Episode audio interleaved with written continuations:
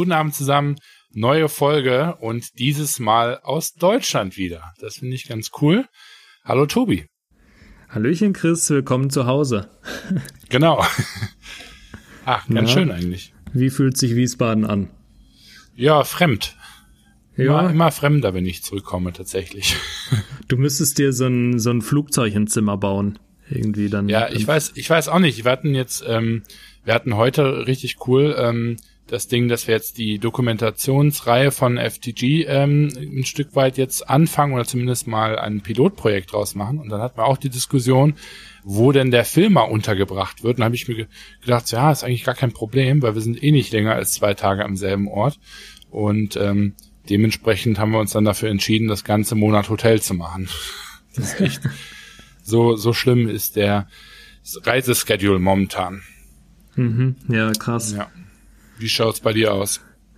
Bei mir, ähm, frag nicht.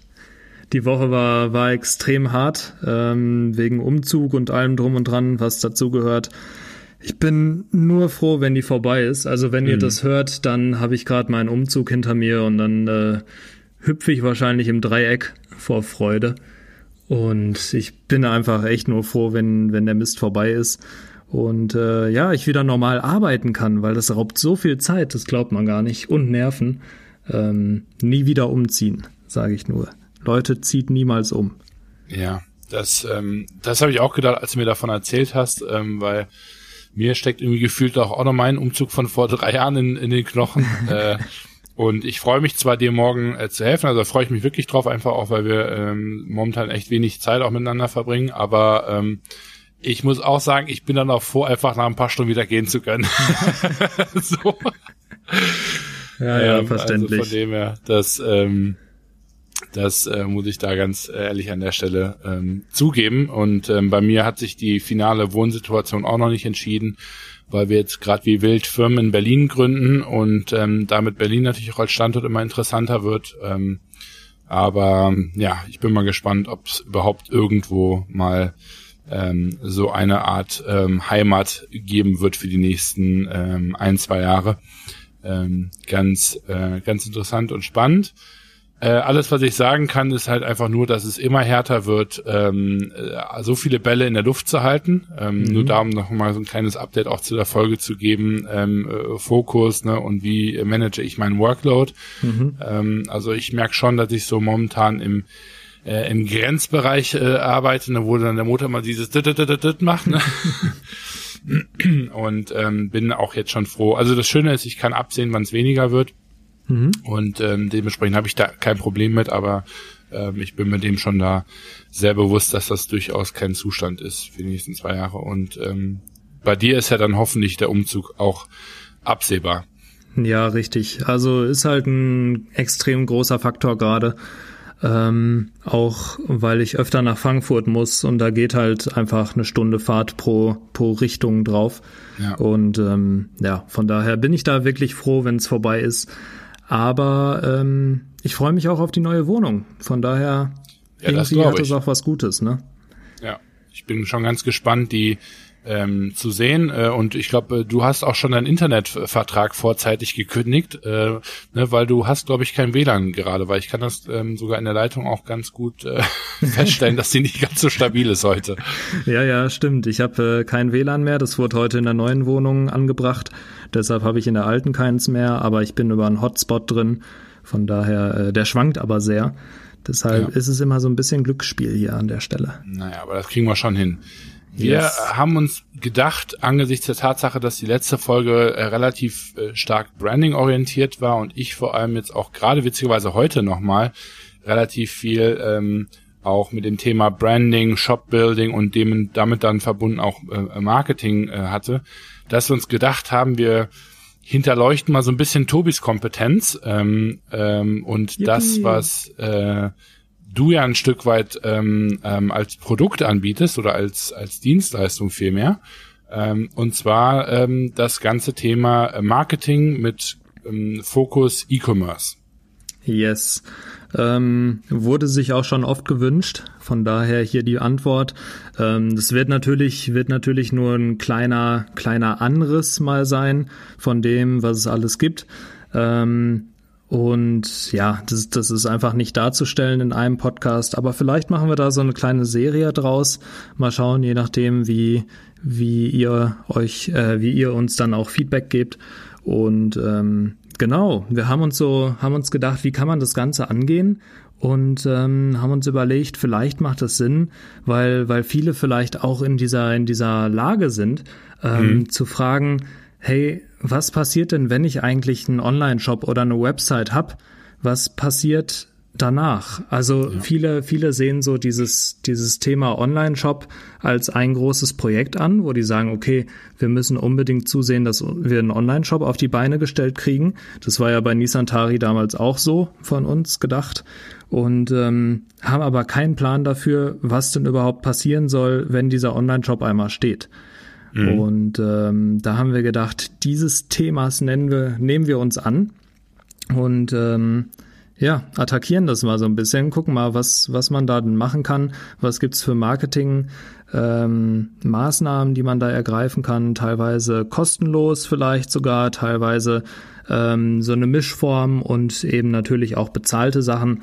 Und ähm, ja, Chris, meine Frage an dich. Was würdest du machen, um deine ersten 100 Kunden im Online-Shop zu bekommen? Ähm, ja, das ist äh, eine gute Frage. Ich habe immer das Gefühl, dass so die erste Frage, die in der letzten Zeit kommt, dass das so eine richtig genau. asoziale Full-Face-Frage ist. ja, ja, ich muss hier. Wo ich so von, von Karren gespannt werde. ähm, und äh, ja, lasst mich euch die Secret Formula geben. Äh, einmal bitte zum College-Blog rausholen.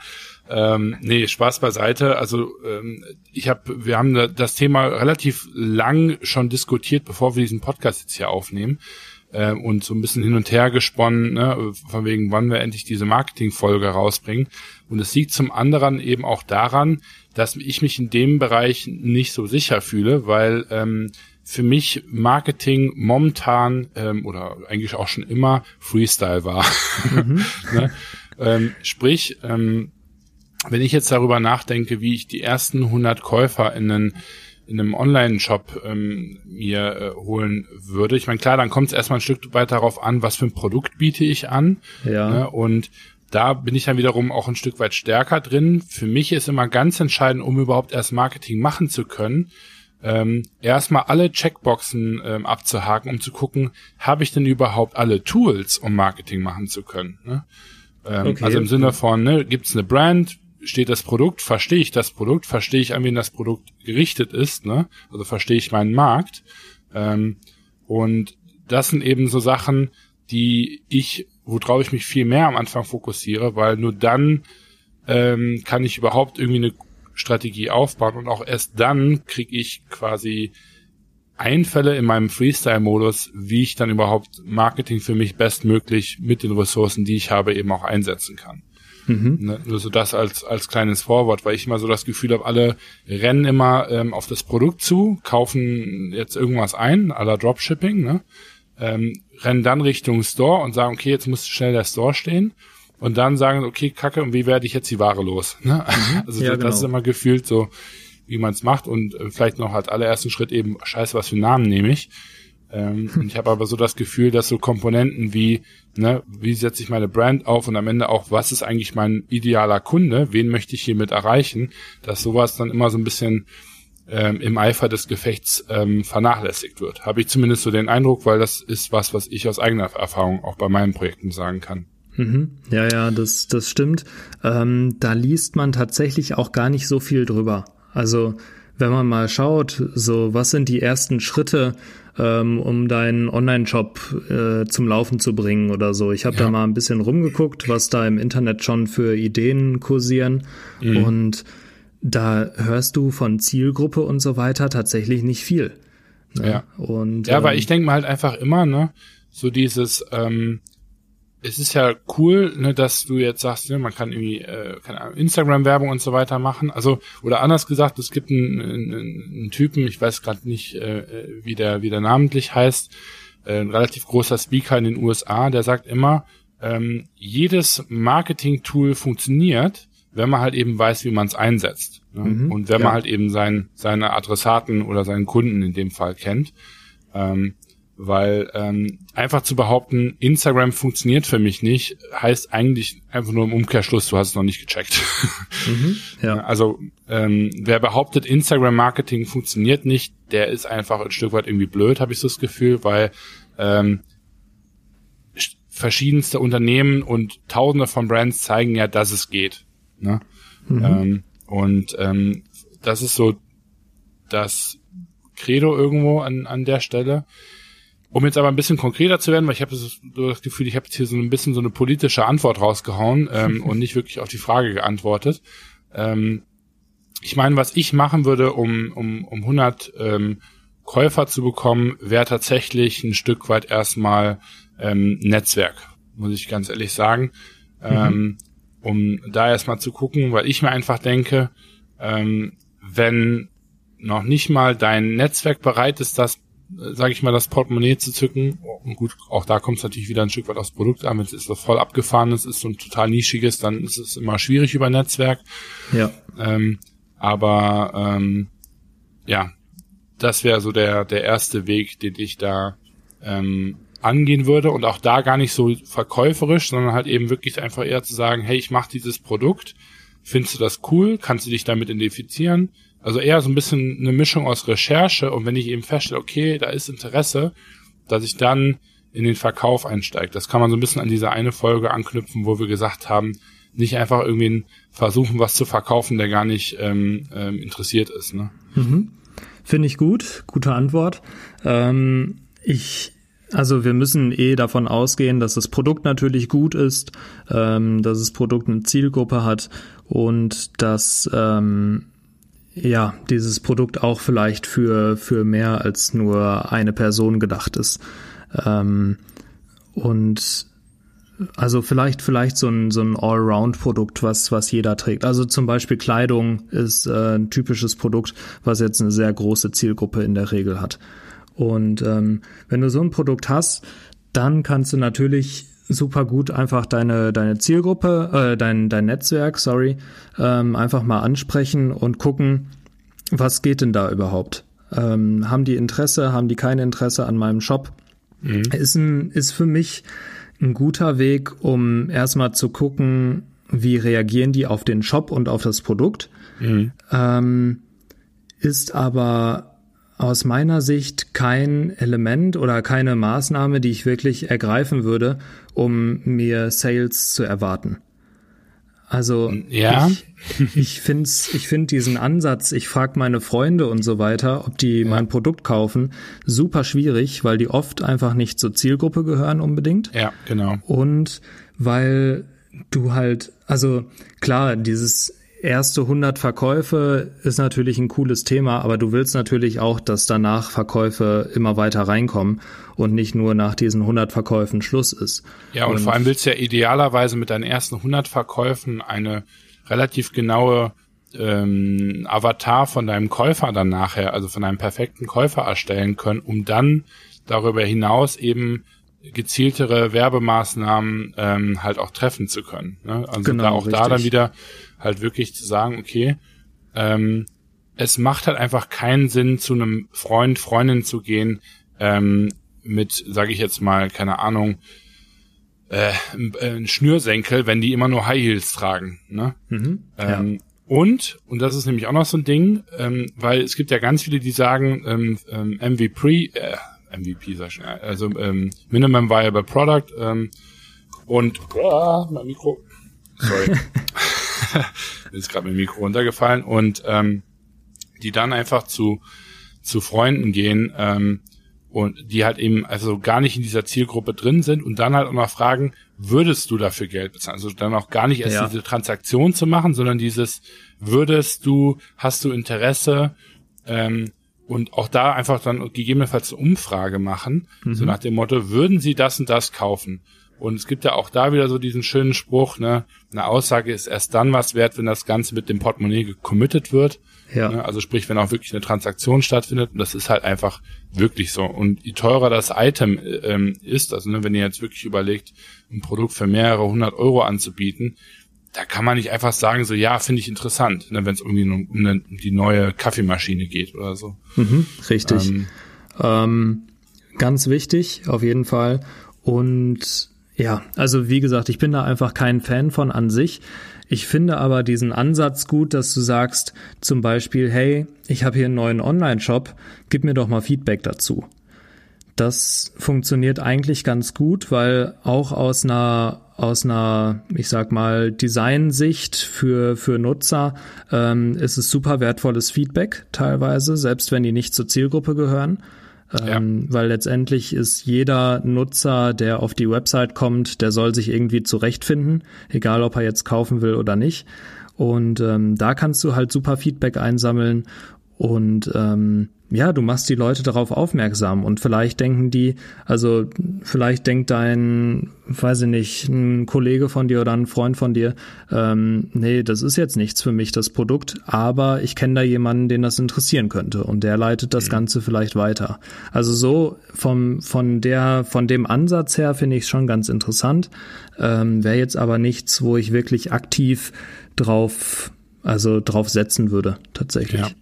Also ich bin echt immer noch am Nachdenken, ne, wie, was ich machen würde, was so mein natürlichster Move wäre. Und ich habe jetzt gerade eine, eine, Idee gehabt, was ich mir gut vorstellen könnte, ist so dieses ähm, Brand Ambassador ähm, Evangelist Konzept, dass man wirklich sagt, okay, gut, was wäre dann, weil ich bin ein großer Fan davon, äh, einfach zu sagen, man ist noch nicht ähm, final fertig und man experimentiert noch mhm. und man mhm. möchte einfach nur ähm, Feedback auch aus einer Community haben.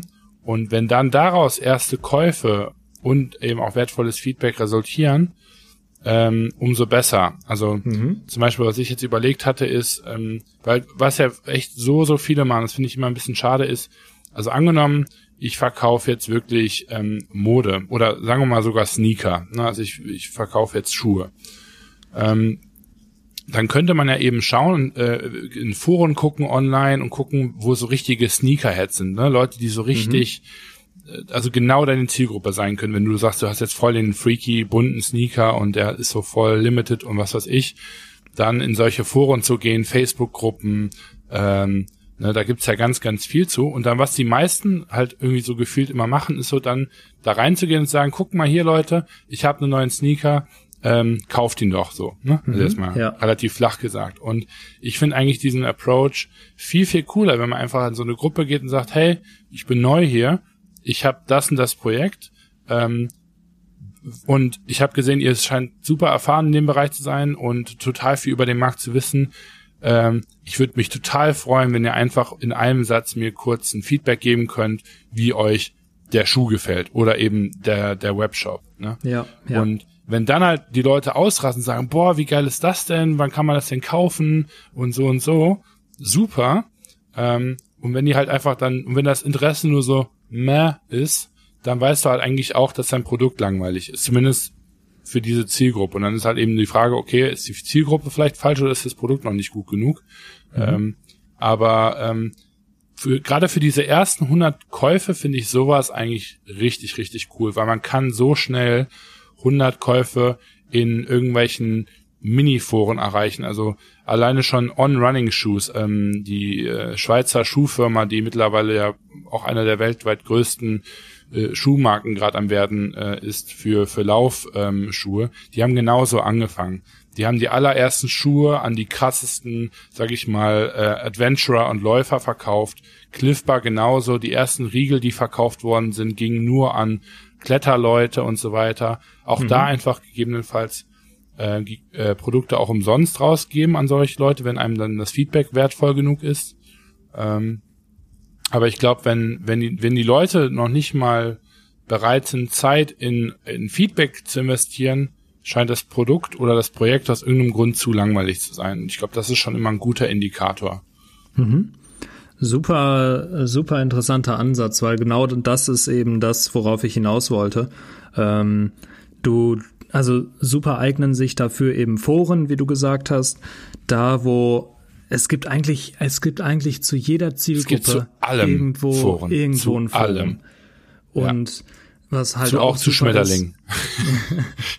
was, was halt auch super ist, dass äh, das moderne Forum ist praktisch so ein bisschen eine Facebook-Gruppe ähm, wo du dann eben auch super viele Facebook-Gruppen findest, die es zu jedem jedem möglichen Thema gibt. Ähm, und wenn du da einfach mal nach Feedback fragst ähm, und, und die, also da einfach mal die Stimmung wahrnimmst, ähm, hilft dir das auch schon weiter und kann halt auch tatsächlich in den ersten Sales enden.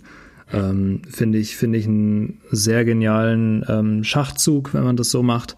Ähm, wieder auch der Hinweis da, es darf halt einfach nicht zu salesmäßig sein. Ne? Du darfst nicht den Leuten sagen, hier, ich will was verkaufen, sondern die sollen sich das halt einfach mal angucken, ähm, dir, wenn möglich, noch Feedback geben und dann, ja. dann hat sich das. Also ich glaube sogar, ich würde sogar so weit gehen, dass man sagt, die ersten tausend Käufer müssen eigentlich R&D getriebene ähm, äh, Käufer sein, also quasi Verkäufe, die aus der aus der Produktentwicklung heraus entstehen. Mhm. Also so, also ich glaube, ich kenne kein erfolgreiches Unternehmen, was nicht äh, mehrere hundert bis sogar mehrere tausend Objekte in so einer richtig krassen Test-and-Play-Phase verkauft hat, bevor die überhaupt über traditionelles Marketing gedacht haben.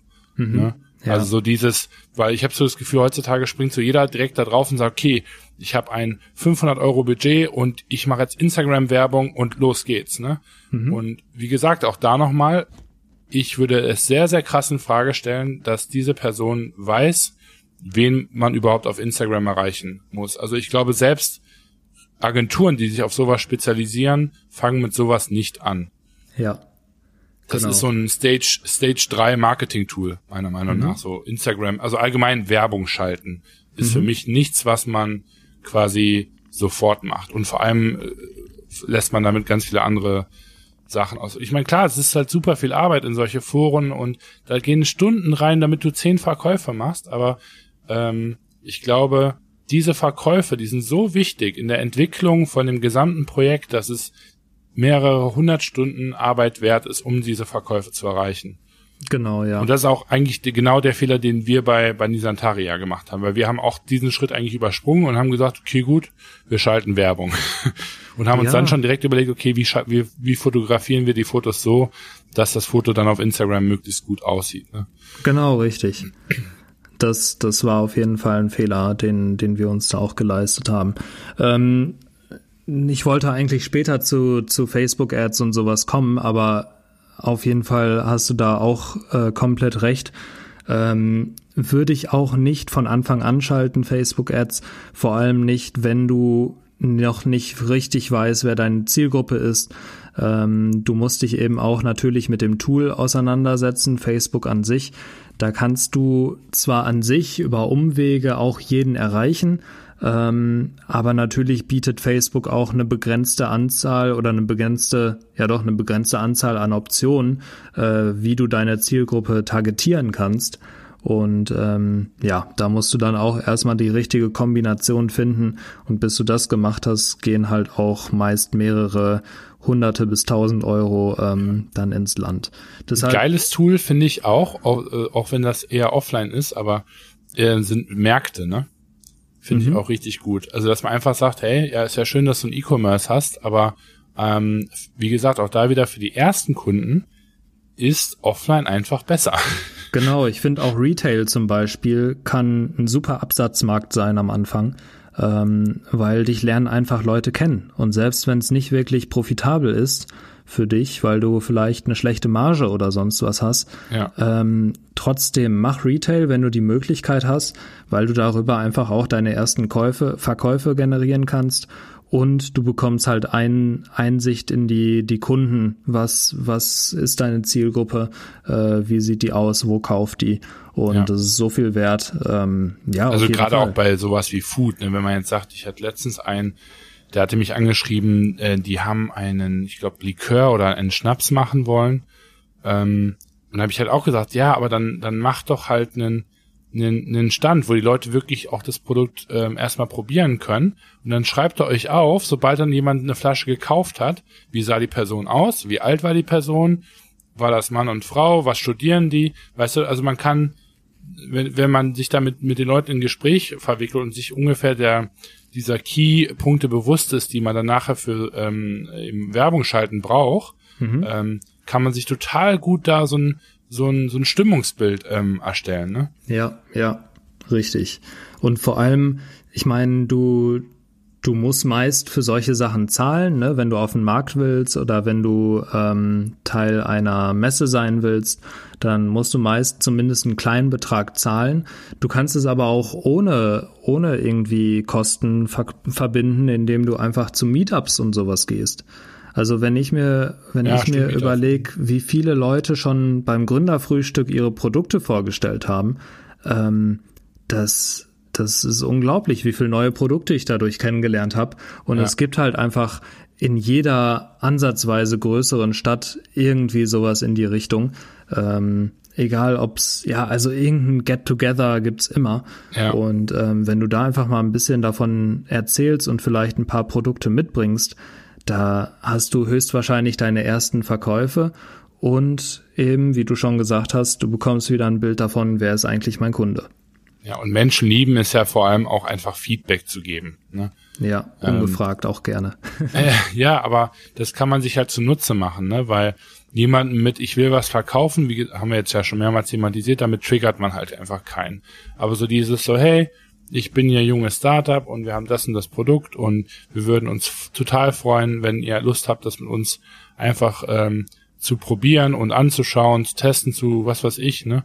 Ähm, das ist schon da äh, reizt man ganz andere Sachen mit in, in, in, in den potenziellen ähm, Käufern. Ne? Das ist natürlich echt äh, ganz cool und damit kann man sich dann eben, wie gesagt, also da ist eigentlich eine ganz gute Idee, sich dann irgendwie ähm, in der Drive, ähm, in, in, in einem Excel-Sheet äh, dann eine Tabelle aufzubauen, äh, sich irgendwie die Key-Metriken äh, zu überlegen, also sei es eine Mann, Frau, Alter, Land, äh, Berufstätigkeit, ähm, Ledigkeitsstand, was weiß ich, ja, überlegt euch da irgendwie 30 verschiedene äh, Bausteine, das kommt auch da wieder echt aufs Produkt an, mhm. ähm, welche da mehr oder weniger wichtig sind. Und dann, von wem auch immer man eben Feedback bekommt, kann man dann auch nachher dann auch schön unterscheiden zwischen, sehe ich den als potenziellen Käufer oder nicht, weil was nämlich dann auch ganz witzig ist und genau diesen Prozess ist, ach krass, wir verkaufen sogar auch an Leute, an die wir noch gar nicht gedacht haben. Ja, und das finde genau. ich auch ganz witzig, ne? weil man denkt so, okay, dieses Produkt ist für Studenten, ne? und am Ende nutzen das ganz andere Leute. Mhm. Und das finde ich so witzig. Also mein, äh, mein, ich fand ich ganz cool, mein Onkel zum Beispiel, dem, dem äh, habe ich zu Weihnachten einen äh, C-Normal-Pullover äh, äh, geschenkt. Und ähm, der hat den jetzt bei, bei sich ähm, ähm, im Arbeitsumfeld getragen ähm, und das wäre jetzt so gar nicht unsere äh, Zielkäuferschaft. Und trotzdem kriegt er da erstaunlich gutes Feedback. Und die Leute kennen noch nicht mal äh, Jon und Janni. Also das heißt, die bewerten dann auch wirklich nur rein das Produkt. Mhm. Und das fand ich total faszinierend, weil ich mir dachte, so, also das wäre jetzt wirklich eine Käuferschaft, äh, die die hätte ich nie im Leben ähm, äh, berücksichtigt und die ist aber trotzdem sehr sehr kaufkräftig ne und ja. ähm, das finde ich einfach witzig das gab's ja äh, dasselbe auch mit Anchor genauso. Anchor hat einfach relativ schnell mit der App ähm, äh, festgestellt, ähm, das war ursprünglich eine Social Media Plattform, wie die das launchen wollen. Die haben dann ganz schnell gesehen, ach krass, unsere App wird aber ganz anders genutzt. Und dann haben die diesen Pivot gemacht ähm, zu dem neuen Modell. Ne? Und das finde ich total cool auch. Ne? Also da sieht man einfach, wie wertvoll das, das sein kann. Mhm, auf jeden Fall. Ähm, vor allem, was ich auch cool finde eigentlich, ist, wenn du wenn du verschiedene Maßnahmen miteinander verknüpfst, sage ich mal, und ähm, aus, aus jeder Maßnahme das meiste rausholst und sowas wie, sagen wir mal, du, du bist wirklich auf einem, auf einem Markt und stellst da dein neues Produkt vor, das hat halt auch vielleicht sogar irgendwie mediales, mediales Interesse ähm, dass du dann vorher irgendwie einem Journalisten, wenn du einen kennst oder einfach Kontakt zu dem aufnimmst, Bescheid sagst und dann sagst, hey, hast du nicht Lust darüber zu, ähm, zu berichten in irgendeiner Lokalzeitung? Und ähm, also da, da wird sich mit Sicherheit jemand finden. Und dann erreichst du schon gleich viel mehr Leute ja. und ähm, hast vielleicht dann auch sogar noch ein paar Bilder zusätzlich und was weiß ich, hast irgendwie Content geschaffen, den du irgendwie nutzen kannst. Ähm, vielleicht hast du eine Social Media Seite und so, wo du mal ab und zu ein bisschen was berichtest. Ähm, das finde ich halt immer super interessant, wenn man auch so ein bisschen online und offline verknüpft. Und ähm, ja, das macht das. Das ist gut. Ja. Ansonsten ähm, was kann man noch machen? Klar, das hatten wir bei Nissan Tari auch überlegt, einen Blog machen. Ja, ähm, dieses, dieses Thema, viele sagen das schon ausgelutscht, ähm, so, ein, so ein Blog, ist es tatsächlich nicht. Ähm, man muss es nur richtig machen. Und diese, diese Art und Weise, wie man dann einen Blog aufbaut, wie man den anfängt, ähm, das hat sich die Jahre über echt stark geändert, auch in den letzten Jahren nochmal. Ähm, weil vorher war es immer so, so ein News-Ding, ne? Du, du bist irgendwie bei einer Seite auf den Blog gegangen und ähm, dann waren meist, wenn es ein Unternehmen war oder ein Shop, meist über diesen Shop, über dieses Unternehmen irgendwelche Neuigkeiten. Ähm, und heute werden halt in Blogartikeln ganz explizite Fragen beantwortet. Und das läuft, läuft mit am besten. Also wenn du nochmal einen Schuh hast, äh, vielleicht einen Laufschuh, dann erklärst du in deinem Blogartikel, ähm, welcher Schuh für dich der beste ist oder warum ist ein Laufschuh ein Laufschuh und ähm, kein Schuh zum Klettern oder sonst was. Ne? Also was, was macht den Schuh aus? Ähm, wann kann ich den benutzen? Wie kann ich den benutzen? Ähm, wie viel kostet der, warum kostet der so viel, wie er kostet. Da muss man halt sich auch tatsächlich mit, mit Google und so ein bisschen, ein bisschen auseinandersetzen ähm, und auch ein bisschen wissen, auch wieder Thema Zielgruppe, ähm, wonach sucht denn überhaupt meine Zielgruppe, was finden die interessant. Aber ein Blog kann super wertvoll werden, ähm, vor allem auf lange Sicht, ähm, wenn du auch die richtigen Fragen ansprichst. Ja, vor allem sich halt auch dann in dem Zusammenhang, das fällt mir nämlich gerade ein, zu überlegen, wie kann ich einen, einen Gatekeeper davon überzeugen, ähm, mein Produkt äh, irgendwo zu promoten. Ne? Also das mhm. ist gerade eben mit, mit äh, PR so schon angesprochen, sich eben äh, zu überlegen, okay, wie kann ich ähm, dem Redakteur das Ganze so pitchen, dass der das eben als ähm, Story oder als Artikel sogar aufnehmen will. Ne? Sprich, da natürlich ganz wichtig, einfach eine einzigartige Story erzählen, die eben teilenswert ist und nicht einfach nur sagen, hier sind wir, bitte promotet uns. Ne? Mhm. Ähm, und dasselbe, äh, da fällt mir auch wieder das Beispiel von On ein, da habe ich, ich weiß nicht, in welchem Podcast es war, müsste ich nochmal raussuchen, NPR, glaube ich. Ähm, die haben das ganz interessant gemacht und zwar hatten die es am Anfang total schwer, in Schuhgeschäfte reinzukommen.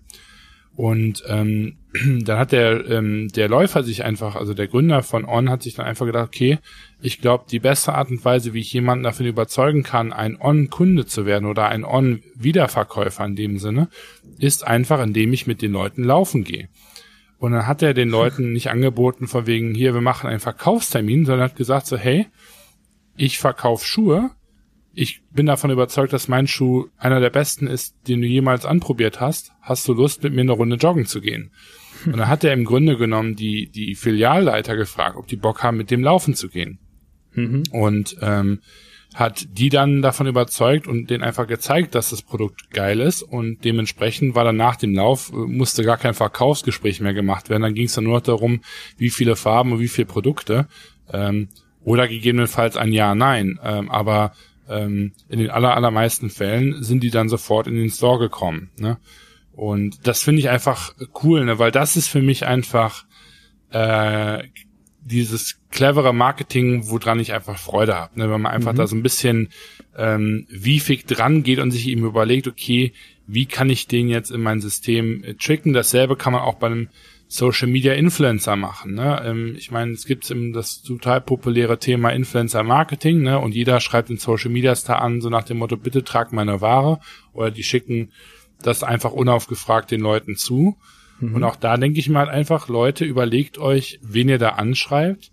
Äh, ein Social Media Influencer bekommt hunderte von Nachrichten, der bekommt, oder der oder diejenige bekommen hunderte von Produkten gegebenenfalls auch zugesendet, wenn die Adresse irgendwie halbwegs öffentlich ist, ne? Ähm, und sich dann zu überlegen, wie mache ich eine so unique äh, Anfrage, dass die eben Interesse haben. Ja. Ne? Und, und eine ganz tolle Möglichkeit ist einfach zu sagen, ich gehe jetzt erstmal zum einen nicht an den größten Influencer, sondern an den, der die engste Zielgruppe hat. Ne? Und also auch da wieder das Beispiel, Klar, ich kann jetzt einen, den größten Athleten nehmen und zu einem Dwayne The Rock Johnson gehen, wenn ich meinen neuen Laufschuh habe. Ich kann aber auch einfach gucken und googeln, wer in den letzten drei Jahren irgendwelche Marathons in Deutschland gewonnen hat. Ähm, guck, wie viele Follower der hat. Und wenn es nur tausend sind, ähm, wäre es vielleicht trotzdem interessant, den einfach zu fragen, zu sagen so, hey, du machst es jeden Tag, du scheinst da ziemlich gut drin zu sein. Ich habe genau das gemacht, was dir noch dann daran helfen soll, besser zu werden. Also bleiben wir bei dem Schuhbeispiel. Ähm, und ähm, willst du das nicht mal ausprobieren? Und mhm. dann kann es sogar sein, dass die Leute ganz umsonst Brand Ambassador werden. Also On sagt, dass die mit dieser Technik ähm, die allergrößten Stars bekommen haben, also sogar bis hin hier zu Prince William, der die Schuhe schon getragen hat. Und die, die, die kaufen die einfach. Also die haben noch nicht mal mit denen gesprochen. Mhm. Und das finde ich halt schon, schon krass. Ne? Also wenn dein Produkt so gut ist und dann über einen relativ natürlichen Weg den, ähm, den Weg eben zu solchen großen Influencern äh, findet, das ist, glaube ich, das größte Kompliment, was man, was man sich und, und seinem Produkt halt eben machen kann. Ne? Und das kann man ein Stück weit aber auch ähm, ja, äh, herauskitzeln aus, aus so Leuten. Genau, richtig. Dafür brauchst du halt gutes Storytelling. Ähm, dafür, da musst du zeigen, wie gut deine Marke ist, wie gut dein Produkt ist, aber halt so unterschwellig, weißt du? Es darf auch da, da eben nicht so aggressiv sein, nicht so sein von wegen, wir sind die Besten, sondern viel interessanter ist ja, warum seid ihr die Besten? und ja. dann eben damit zu überzeugen. Und wo, worauf man eben auch achten muss, ist, im, im Online-Bereich können die Leute das Produkt nicht testen, es sei denn, sie, sie bestellen es halt und schicken es dann wieder zurück. Aber vom so vom ersten Eindruck her, sie können es nicht testen, sie können es nicht anfassen, nicht riechen ähm, und da muss man sich eben anderes einfallen lassen. Ähm, klar, Video zum Beispiel ist ein Mega-Tool dafür, ähm, ich kann mir auch vorstellen, in Zukunft, wenn es irgendwie so über Virtual Reality und Augmented Reality Sachen gibt, ähm, damit kann man super arbeiten. Zum Beispiel Ikea macht es ja schon, dass du dir die Möbel in die Wohnung stellen kannst per App. Ja. Ähm, finde ich, finde ich genial weil da hast du eben schon mal schon mal wirklich eine Experience auch mit dem, so mit dem Produkt. Und Bei Möbel fällt mir gerade auch noch was ein. Ja, das ist halt auch Umzug. Ja, ja, nee, also ich meine äh, vor allem auch sowas, ne, von wegen Künstler, das kennt man eigentlich ganz gut, werden oft ausgestellt in Restaurants auch, ne? Oder in, in, in Büroräumen oder so, dass dann einfach der Künstler dort seine Kunstwerke aufhängen kann in, ja. in dem Büro, ne? Und wenn dann eben einer, der dann in dem Büro oder in dem Restaurant essen geht, äh, sind da ja manchmal so kleine Verkaufsschilder dran oder man kann irgendwie das Personal fragen äh, und die geben einem dann den Kontakt von dem von dem Künstler. Man kann das Objekt kaufen. Auch sowas finde ich total clever, ne? Ähm, ähm, Ikea hat, glaube ich, letztens in Stockholm ähm, einfach ein ganzes Restaurant ausgestattet und überall waren so kleine QR-Codes dran. Mhm. Ja, also auch sowas Mega. ist total clever. Da habe ich dann halt eben ähm, äh, natürlich klar die äh, die Kosten von der Produktion meiner Produkte. Ähm, aber also das ist ja auch irgendwo ein Stück weit ein, ein Influencer-Marketing, nur ist der Influencer in dem Sinne dann einfach ein gut betriebenes Restaurant. Ähm, und das, das finde ich halt einfach klasse. Also sich wirklich seiner Umgebung bewusst werden, in der man sich befindet, ne, und dann eben wirklich zu schauen, okay, welche Player gibt's, die bereits genau denselben Kunden bedienen und die vielleicht nicht unbedingt Konkurrenz sind, und das ist eben bei einem Restaurant der, der Fall, ja, die freuen sich ja gegebenenfalls sogar Möbel zu erhalten, äh, umsonst. Mhm. Ähm, ja. Und das finde ich einfach eine, eine, eine sehr coole Art und Weise zu arbeiten. Genauso wie sich ein Büro oder eine Agentur darüber freut, von einem richtig coolen, lokalen, talentierten Künstler ähm, Kunstwerke zu bekommen, um die Büroräume irgendwie schön ähm, auszustatten. Ne? Ähm, und das finde ich einfach ähm, relativ clever. Ja, wenn ich wenn ich einen besonders guten Kaffee herstelle, dann ist es einfach besonders äh, äh, macht es vielleicht sogar auch Sinn, irgendwie einen Kaffeebetreiber äh, äh, zu zu bekommen ähm, und damit dann den Endkonsumentenmarkt äh, zu kriegen. Ne? Also auch da wieder Beispiel Red Bull. Ne? Red Bull war erst in den Diskotheken verfügbar, bevor es im Supermarkt war. Ne? Mhm. Ähm, und ähm, das sind einfach Strategien, das sind das ist es noch Marketing, vielleicht noch schon wieder fast grenzwertig, aber es sind einfach Verkaufsstrategien, ähm, die dabei helfen, dann irgendwann gegebenenfalls diesen Massenmarkt zu erreichen. Ne? Und das ist schon wirklich ähm, äh, ganz, ganz cool. Also ich finde auf jeden Fall, dass es eine Marketingstrategie ist und auch eine sehr gute, weil ähm, ich meine, was hast du denn am Anfang? Du hast vor allem dein Produkt und selbst wenn du kein Geld hast, kannst du eben mit dem Produkt schon viel erreichen. Und ja. wenn du, wenn du dieses Produkt entsprechend platzierst und zeigst oder es an Orte bringst, wo, wo deine Zielgruppe eben dann auch ist, ich glaube, da, da kannst du super viel mitmachen. Und auch ja. das ist wieder so ein, ja, so ein unterschwelliges Ding, ne? Du sagst jetzt halt nicht, hier kauf mich, aber du zeigst schon, hey, die Produkte kann man kaufen und wenn du die cool findest, dann, dann guck doch einfach mal bei uns vorbei. Also ja. das, das finde ich tatsächlich auch genial. Ähm, ähnlich, weil du es gerade angesprochen hast mit Influencer-Marketing, finde ich auch gut, dass man denen auch theoretisch kostenlose Produkte schickt.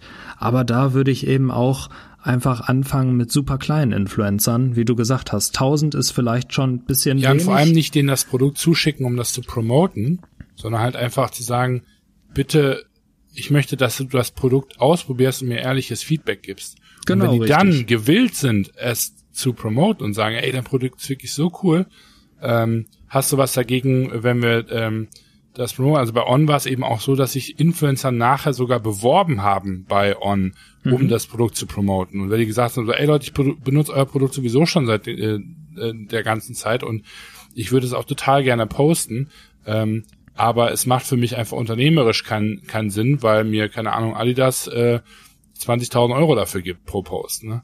Mhm. Und ähm, das haben die dann sogar abgelehnt, weil die gesagt haben so, yo, ähm, das finden wir zwar cool, aber wir bezahlen Influencer nicht. und die ja. haben einfach gesagt, wir können dir gerne weiterhin Produkte ähm, kostenlos zusenden, wenn dir das gefällt. Und du kannst irgendwie in unseren Ambassador Club äh, reinkommen. Also die haben dann sogar auch ein gewisses Standing an der Stelle. Und mhm. gerade das hat dann sogar dafür gesorgt, dass es nochmal attraktiver geworden ist, weil die einfach ganz kleine Linie aufgezeigt haben, gesagt haben so, yo, das ist ja schön, dass der ganze Markt das so macht, aber wir machen das eben nicht so.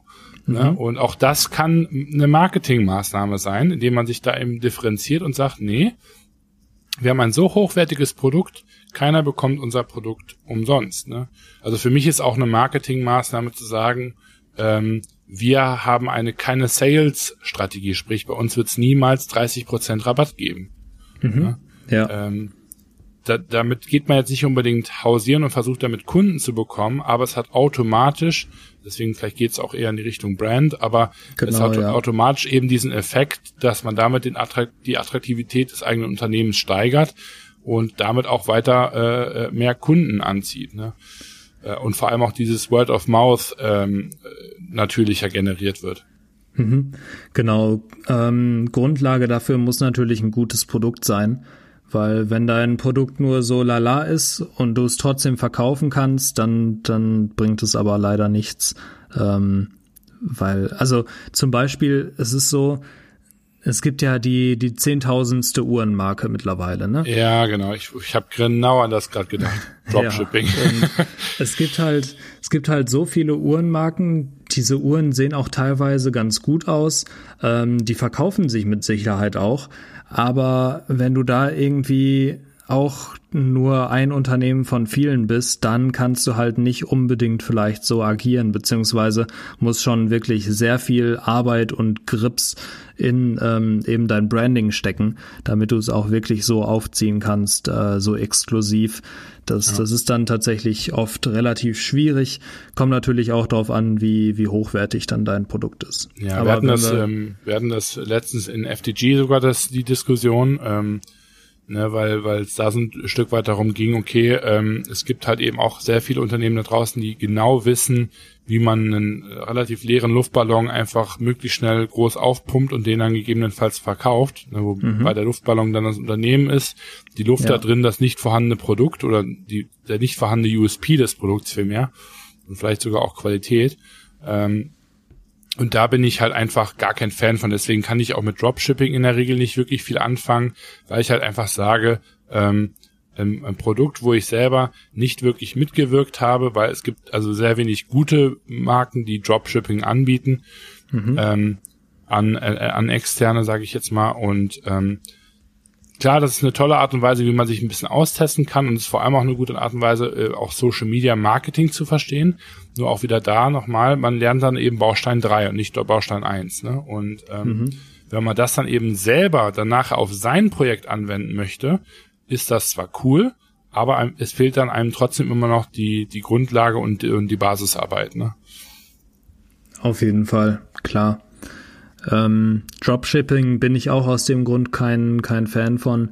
Ähm, ich finde es zwar, also ich finde es cool, wenn man von einem Dropshipper irgendwie Produkte bestellt und die ein bisschen individualisiert. Ähm, das an sich schon, aber eben auch nur so als ersten Test tatsächlich.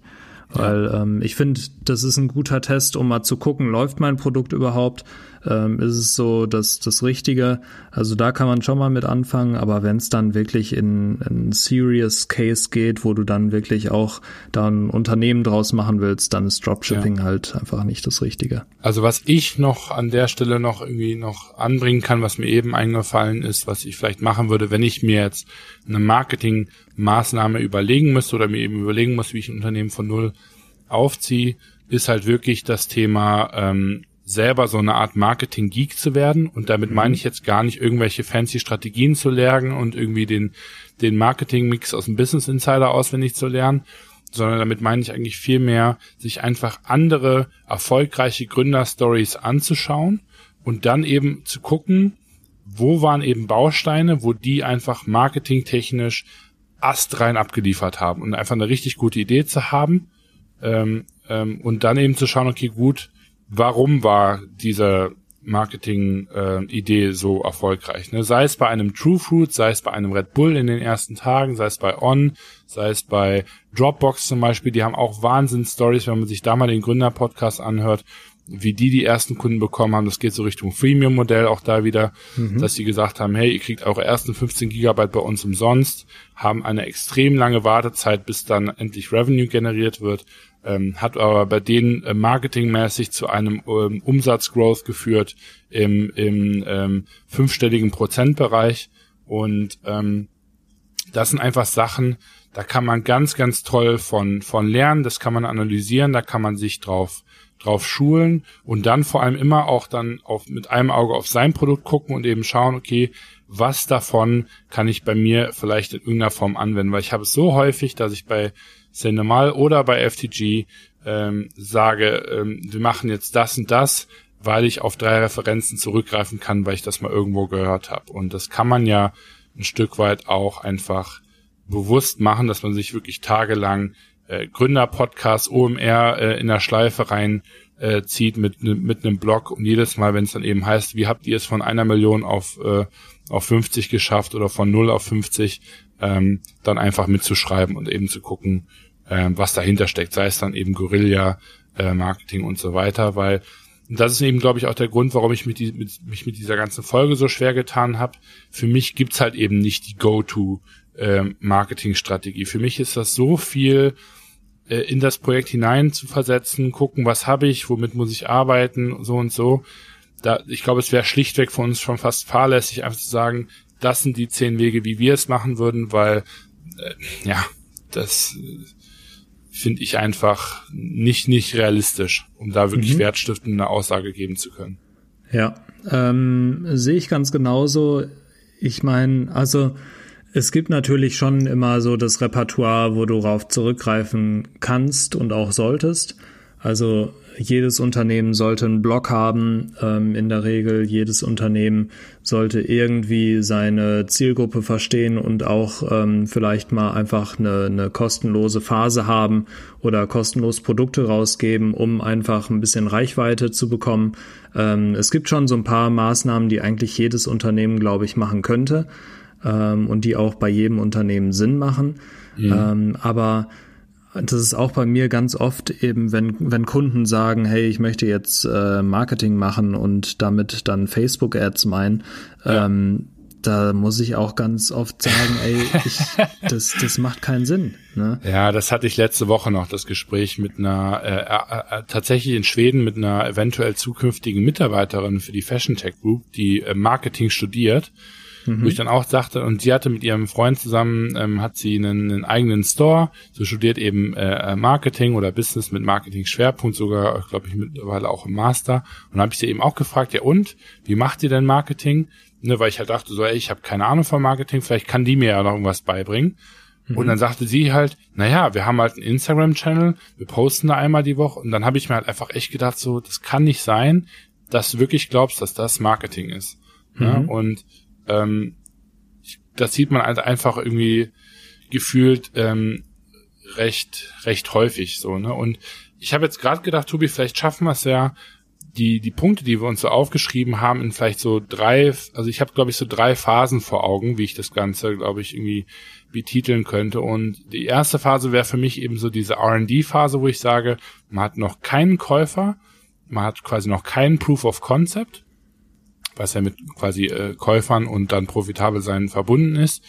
Ähm, sprich, das ist eben die Phase, wo man wirklich sagt, hier verkaufe ich nicht, hier versuche ich erstmal mein Produkt, meine Dienstleistung oder was auch immer ich anbiete, zu validieren und damit mhm. dann auch genauso zu kommunizieren ne, und zu sagen, ich möchte quasi profitabel, bis ich profitabel bin, meiner Meinung nach macht man noch kein Marketing, da macht man meiner Meinung nach äh, Research und, und äh, Market äh, Analytics oder irgendwie sowas, wie auch immer mhm. man das jetzt betiteln möchte. Dann wäre eine zweite Phase für mich, wo man sagt, okay, gut, jetzt habe ich so eine kleine Basis, jetzt fange ich an, ähm, für mich ein Stück weit einen, ein, ein Haus zu bauen und zu sagen, okay, ich mache jetzt Content, ne, also in Form von einem Blog. Ich gucke mir mal an, dass ich meine Webseite vielleicht SEO-mäßig, weil ob ich jetzt in der ersten Phase SEO oder unter einem Blog habe, ist eigentlich herzlich egal, weil ich ja. den Kunden darüber ja gar nicht erreiche.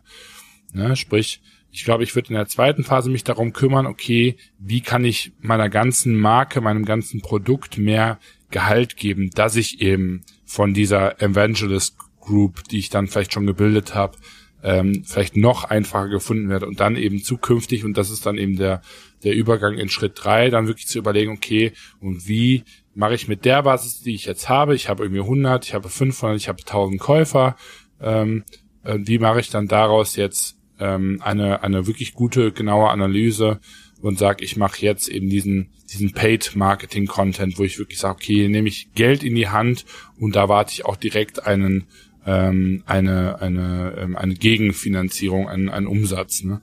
Mhm. Kommt das in ähm, etwa hin? Hast du da irgendwie andere, eine andere Vorstellung? Nee, so würde ich so ähnlich würde ich es auch sagen. Ähm, das einzige ist, ich glaube, dieser, dieser erste und der zweite Schritt, der kann teilweise tatsächlich parallel ähm, ablaufen. Weil ja. auch wenn du ja, ich meine, ich meine, du solltest dir schon im Klaren sein, ob dein Produkt Mist ist oder nicht. Ähm, aber ich glaube, da die meisten Produkte nicht komplett neue Produkte sind, ähm, und zum Beispiel, also weiß ich nicht, wenn du ein T-Shirt machst, ähm, dann wird dieses T-Shirt irgendwo mit Sicherheit eine Zielgruppe haben, ähm, weil es gibt schon T-Shirts und wenn es noch organisch oder so hergestellt ist, dann dann super. Ähm, also ich glaube, bei vielen Produkten brauchst du nicht diese Validierung unbedingt, aber es macht trotzdem Sinn, dieses Feedback einzuholen. Du kannst aber trotzdem auch gleichzeitig schon teilweise einen Blog oder sowas starten, weil das sind einfach mhm. langfristige Sachen, die Zeit brauchen. Und wenn du am Anfang mal einen schlechten Blogartikel schreibst, dann ist es überhaupt nicht schlimm. Ähm, das wertet deine Seite ja auch nicht ab oder sonst was. Ähm, aber du hast wenigstens schon mal was getan. Und ich glaube, es macht Sinn, so früh wie möglich solche, solche Gewohnheiten einfach zu entwickeln, dass du regelmäßig Blogartikel und so schreibst weil wenn du es nicht von Anfang an machst, dann machst du es meist gar nicht. Mhm. Und ähm, also da, da bin ich immer der Meinung, so mach ruhig, wenn du Zeit hast, wenn du genug Zeit hast, mach da ruhig relativ viel. Es ist kostenlos und du kannst auch da schon mal so ein paar Channel testen, ähm, weil man sollte eigentlich meiner Meinung nach auch, sobald du weißt, dass dein Produkt ganz gut ankommt, ähm, solltest du eigentlich jeden Channel irgendwie mal antesten. Ja. Ähm, ausgeklammert davon ist eventuell tatsächlich ähm, Paid Ads. Paid Ads sind ja vor allem dafür da, um ein Unternehmen zu skalieren. Ne? Und äh, wenn du, wenn du mal überlegst, so, du kannst halt irgendwie, weiß ich nicht, super viel Zeit reinstecken, um Meetups und so weiter zu besuchen oder in Foren zu schreiben, kriegst da halt vielleicht weniger Verkäufe draus, aber ähm, du hast Verkäufe darum ähm, oder darüber. Bei, bei Paid Ads verspricht dir halt keiner oder du, du weißt am Anfang einfach nicht, wirst du Verkäufe bekommen. Und es kann sein, dass du noch viel zu klein bist. Ich weiß zum Beispiel eine Agentur in Frankfurt, die ähm, macht keine Paid Ads, bevor die, die Website oder der Shop nicht 10.000 Klicks im Monat hat. Ja, genau. Und mhm. ähm, das sind halt einfach so Sachen, da solltest du dir auf jeden Fall bewusst sein, du musst deine Zielgruppe gut kennen, du musst schon einen gewissen Traffic haben, damit Social Media auch wirklich funktioniert. Ja, genau. ähm, ja. Es kann auch vorher funktionieren, auf jeden Fall. Du kannst es von Anfang an machen. Du darfst halt nur nicht davon ausgehen, dass es dann profitabel ist direkt. Ja, es ist halt für mich diese, dieses Mal nehmen, ne? Also du musst halt irgendwie eine, eine erste Zahl haben, damit du dann skalieren kannst. Ne? Also genau, für mich ist ja. halt so Paid Ads einfach ein reines ähm, Skaliermittel. Und ich würde, und das, das finde ich eigentlich ganz, ganz interessant, ganz egal, ob ihr jetzt ein Budget habt oder nicht, und das ist auch was, was wir uns bei FTG irgendwo äh, recht häufig eben stellen müssen. Ne? Machen wir das jetzt in einer leansten Art und Weise oder machen wir das eben so, dass die in Anführungsstrichen Qualität eben am höchsten ist. Ne? Weil klar, du kannst ja auch am Anfang eine SEO-Agentur und einen äh, Ghostwriter und so weiter und so fort haben. Mhm. Nur die Frage ist halt wirklich, ähm, nimmt man sich dann eben nicht selber und auch dem Produkt zu viel von der von der Lernkurve, ne? weil einfach diese ersten Monate, gegebenenfalls sogar auch Jahre einfach so entscheidend sind.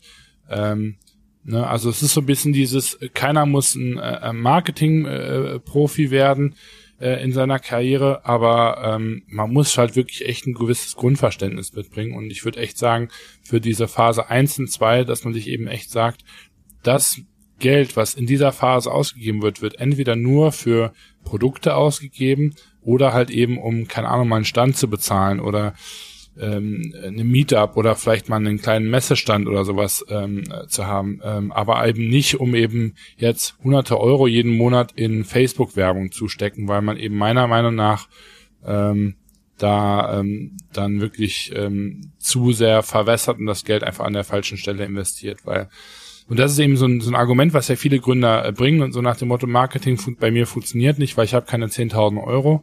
Und mhm. ähm, ich stelle jetzt mal einfach hier die Behauptung auf, ähm, dass ähm, 10.000 Euro klar vielleicht schneller zu Umsatz führen können, meiner Meinung nach aber nicht erfolgsversprechender sind.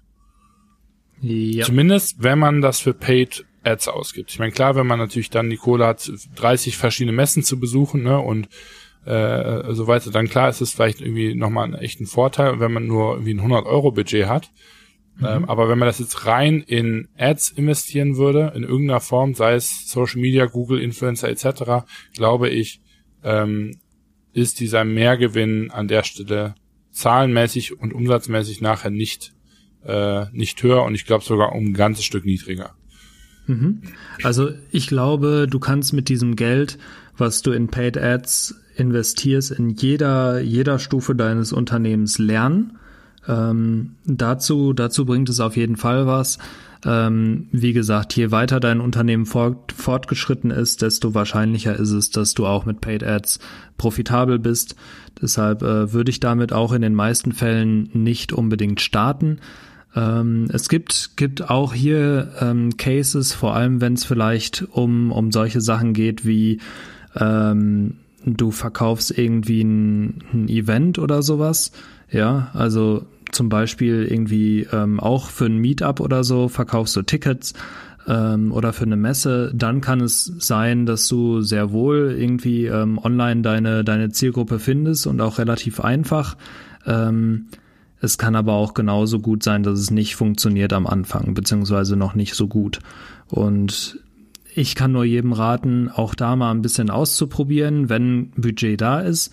Wenn kein Budget da ist, ist Social Media ähm, und vor allem da Ads eben auch bei Google einfach nicht das Richtige. So viel dazu. genau. Ja, also genau, ich glaube am Ende kann man wirklich zusammenfassend sagen, ähm, dass ähm, erstmal wirklich echt die Tools vorhanden sein müssen, ne? sprich äh, das Produkt muss echt gut sein. Ähm, ihr müsst irgendwie wissen, wen ihr da so grob adressieren wollt. Ähm, da sich auch einfach echt nichts für nichts zu schade zu sein äh, und da wirklich auch gewillt sein, echt viel Zeit rein zu investieren. Ähm, ich weiß, dass es für Leute, die eben jetzt nicht den, den großen Social Media Star kennen, echt eine riesen, riesen Challenge ist. Ähm, und äh, war es auch für mich jahrelang. Also ähm, ich habe mich da immer mit schwer getan. Ich bin, glaube ich, wirklich gut, was Brandpositionierung, Kommunikation, äh, äh, Produkterstellung und so weiter betrifft. Aber ähm, äh, bei den anderen Sachen tue ich mich da auch irgendwo ein bisschen schwerer.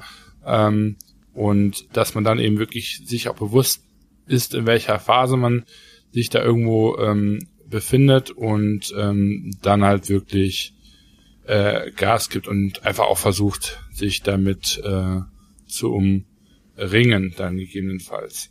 Genau. genau. Online, online ist nicht alles. Ähm, es geht auch offline, vor allem am Anfang auf jeden Fall nicht vernachlässigen. Und ansonsten, ähm, ja, wie gesagt, online ähm, ist in einer späteren Stufe ganz interessant. Ähm, was mir noch eingefallen ist tatsächlich, ich will jetzt kein, kein großes Fass mehr aufmachen, aber ähm, Affiliate Marketing wollte ich nochmal anbringen. Das kann halt am Anfang echt interessant sein. Ja, vor allem wenn du irgendwie Ambassador hast, weil du ja auch viel von, von Brand Ambassadern gesprochen hast jetzt. Mhm. Ähm, du hast dadurch halt keine Kosten Affiliate Marketing, sondern die Leute, die dein Produkt bewerben, die verdienen dann eben Provision an jedem Verkauf. Und ähm, das ist dann, vor allem wenn du schon eine Community hast vielleicht oder ein gutes Netzwerk, wo du auch wirklich äh, Leute hast, die eine gewisse Reichweite haben, ähm, dann, dann ist es schon gar nicht so schlecht, damit vielleicht auch mal anzufangen, damit ein bisschen auszutesten. Aber auch hier gilt, ähm, du brauchst ein gutes Produkt, du brauchst am besten schon eine gewisse Target Audience, eine gewisse Zielgruppe, damit du weißt, wen du hier überhaupt ansprechen musst. Und ähm, ja, es ist auch so, dass, dass eben ähm, Ambassador oder Brand Ambassador auch irgendwie mit was befeuert werden müssen. Die müssen auch irgendwie Input von dir bekommen, ähm, weil von ganz alleine machen die meist nicht so viel. Ähm, es sei denn, du hast ein wirklich, wirklich gutes Produkt, wie es bei On anscheinend der Fall ist. Ähm, aber ja, auch hier ist es super viel Arbeit. Die Arbeit würde ich nicht unterschätzen. Deshalb tut erstmal so viel, wie ihr, wie ihr alleine schaffen könnt und äh, beziehungsweise im Team und ähm, genau, dann wird skaliert. Genau, und dann vor allem auch sich nicht davor scheuen, weiter zu feilen an dem Produkt, wenn die Community und der gewünschte Zielmarkt einfach noch nicht ähm, reagiert. Ne? Ja, ja, auf jeden so Fall. Eine kleine äh, Schlussanekdote dann an der Stelle, weil ich den Podcast heute Morgen noch gehört habe. Ähm, äh, auf ähm, NPR war das ähm, mit dem Gründer von Shopify, super, super interessant, ähm, auch da mal einen Pivot zu sehen, der wirklich Wahnsinn ist. Ähm, denn äh, also ähnlich krass wie bei wie bei Slack. Ähm, Spotify hat alles äh, angefangen mit einem Snowboard-Shop, den äh, zwei Jungs äh, zusammen erstellen wollten. Und die haben bei der Erstellung des Shops einfach gemerkt, wie schwierig es ist, einen Online-Store überhaupt aufzubauen. Ähm, und haben dann, obwohl die Snowboards relativ gut sich verkauft haben, aber festgestellt, ähm, dass das eigentlich viel größere Potenzial ähm, in quasi ähm, dem Aufbau solcher Shops liegt, beziehungsweise dann eben ähm, anzubieten, den Kunden ein, ein Shop-Baukastensystem und Shopping, sage ich mal, accessible für for everyone zu machen ähm, äh, für den Massenmarkt. Und daraus ist halt mittlerweile ein Multimilliarden-Riese ähm, entstanden. Und das finde ich halt auch immer wieder spannend, weil genau in diesem Prozess, wo viele dann eben meinen, jetzt Marketing machen zu müssen, wird auch sehr, sehr häufig genau so ein Pivot da noch gemacht werden äh, müssen. Und das finde ich eben auch ganz spannend, wenn man sich da so ein Stück weit auch noch so ein kleines Hintertürchen offen lässt und ähm, auch einfach wirklich auf das Feedback hört und nicht zu engständig ist und sagt, er versteht einfach nur nicht, was ich hier verkaufen will, sondern wirklich auch dann da mal nachhorcht und sagt, okay, ähm, Vielleicht gibt's hier aber noch eine ganz andere Möglichkeit, weil ähm, das äh, finde ich so entstehen da immer sehr interessante äh, Geschäftsmodelle. Ist vor allem auch ein Deutscher, der Gründer von Shopify. Ja, genau. Ja, ja auch ganz ja. witzig. Ja. Slack war, glaube ich, ursprünglich mal eine, eine auch eine ähm, Gaming-App. Ne? Ähm, und die haben dann irgendwann gesagt, irgendwas äh, war da. Die machen ähm, äh, daraus dann lieber, also die haben, die haben, glaube ich, eine Gaming-App programmieren wollen, haben dann festgestellt, dass die Teamkommunikation total beschissen ist und haben dann daraus äh, äh, das Gaming-Ding fallen lassen, weil die auch, glaube ich, keine Investoren dafür bekommen haben und haben aber dann ähm, Slack gemacht und das Angebot bekommen, so nach dem Motto, mach doch einfach das. Und ähm, das finde ich immer total cool, das hört man sehr, sehr häufig. Ähm, ne, auch N26 an der Stelle, also ähm, auch die haben sich genau in der Phase befunden, wo die gesagt haben, so, hey, eigentlich ist unser Produkt jetzt fertig, wir wollen Kreditkarten für Kinder machen ähm, und haben dann erste Verkäufe generiert und haben dann aber ein so interessantes Feedback von der Community bekommen und auch von Investoren und dann gedacht, okay, krass, vielleicht ist Kinder äh, Kreditkarten gar nicht so eine gute Idee, vielleicht sollten wir lieber einfach die Kreditkarte selber digitalisieren äh, oder vor allem das Bankkonzept dahinter Ähm, und na, jetzt weiß man eben auch, was, was aus äh, N26 geworden ist. Und das haben ganz, ganz viele Firmen. Ähm, sprich, ähm, sorry für jetzt diesen krassen Themenbruch nochmal am Ende, aber es ist halt tatsächlich was, was genau in dieser Phase passiert, die wir jetzt eben eigentlich beschrieben haben. Mhm. Und äh, von dem her ganz interessant, wenn man auch das im Hinterkopf behält, weil äh, das kann gegebenenfalls dann eben euer, also das sein, was nachher dann dieser Lucky, Lucky Punch halt eben ist. Ne? Mhm. Ja, ganz coole Beispiele. Ähm, es ist immer wieder, wieder spannend, wie viele Unternehmen doch da eben so, ein, so eine 180-Grad-Drehung machen. Und ja. Ähm, ja, auf jeden Fall empfehlenswert, sich da auch mal ein bisschen inspirieren zu lassen. Ja, und für jeden, der es immer noch nicht gerafft hat, der kann den Tobi einfach anrufen, der ist open for business. nee, ähm, tatsächlich könnt ihr, könnt ihr mich gerne anschreiben ähm, und dann kann man zur Not mal kurz quatschen, äh, wenn ihr dazu Fragen habt. Ich bin da offen. Ähm, ansonsten denke ich, werden wir vielleicht irgendwann noch mal ein bisschen einzelne Themen ein bisschen stärker beleuchten. Müssen wir mal schauen. Ähm, aber das soll es erstmal für heute gewesen sein. An der Stelle bedanke ich mich fürs Zuhören. Ähm, und ich freue mich schon auf nächste Woche, wenn wir uns in einer ganz anderen Stimmung, ganz entspannt äh, wiederhören. Und ähm, ja, das letzte Wort hat Chris. Genau, ich hoffe, es war nicht äh, zu unstrukturiert und habt euch jetzt hier die, die Top 10 Tools ähm, und, und den Secret Way ähm, erhofft. Wir haben uns, also ich habe mir zumindest heute ein Stück weit Marketing in, während der Folge erarbeitet. also auch für mich das, das Bild, wie, wie ich Marketing sehe. Ähm, und von dem her ähm, hoffe ich, war das eher ein Bild aus der Mitte und nicht ein Bild von oben. Ähm, und ja, freue mich auch auf die nächste Woche und bin schon ganz gespannt, was für ein Thema uns da einfällt. Bis dann, ciao. Bis dann.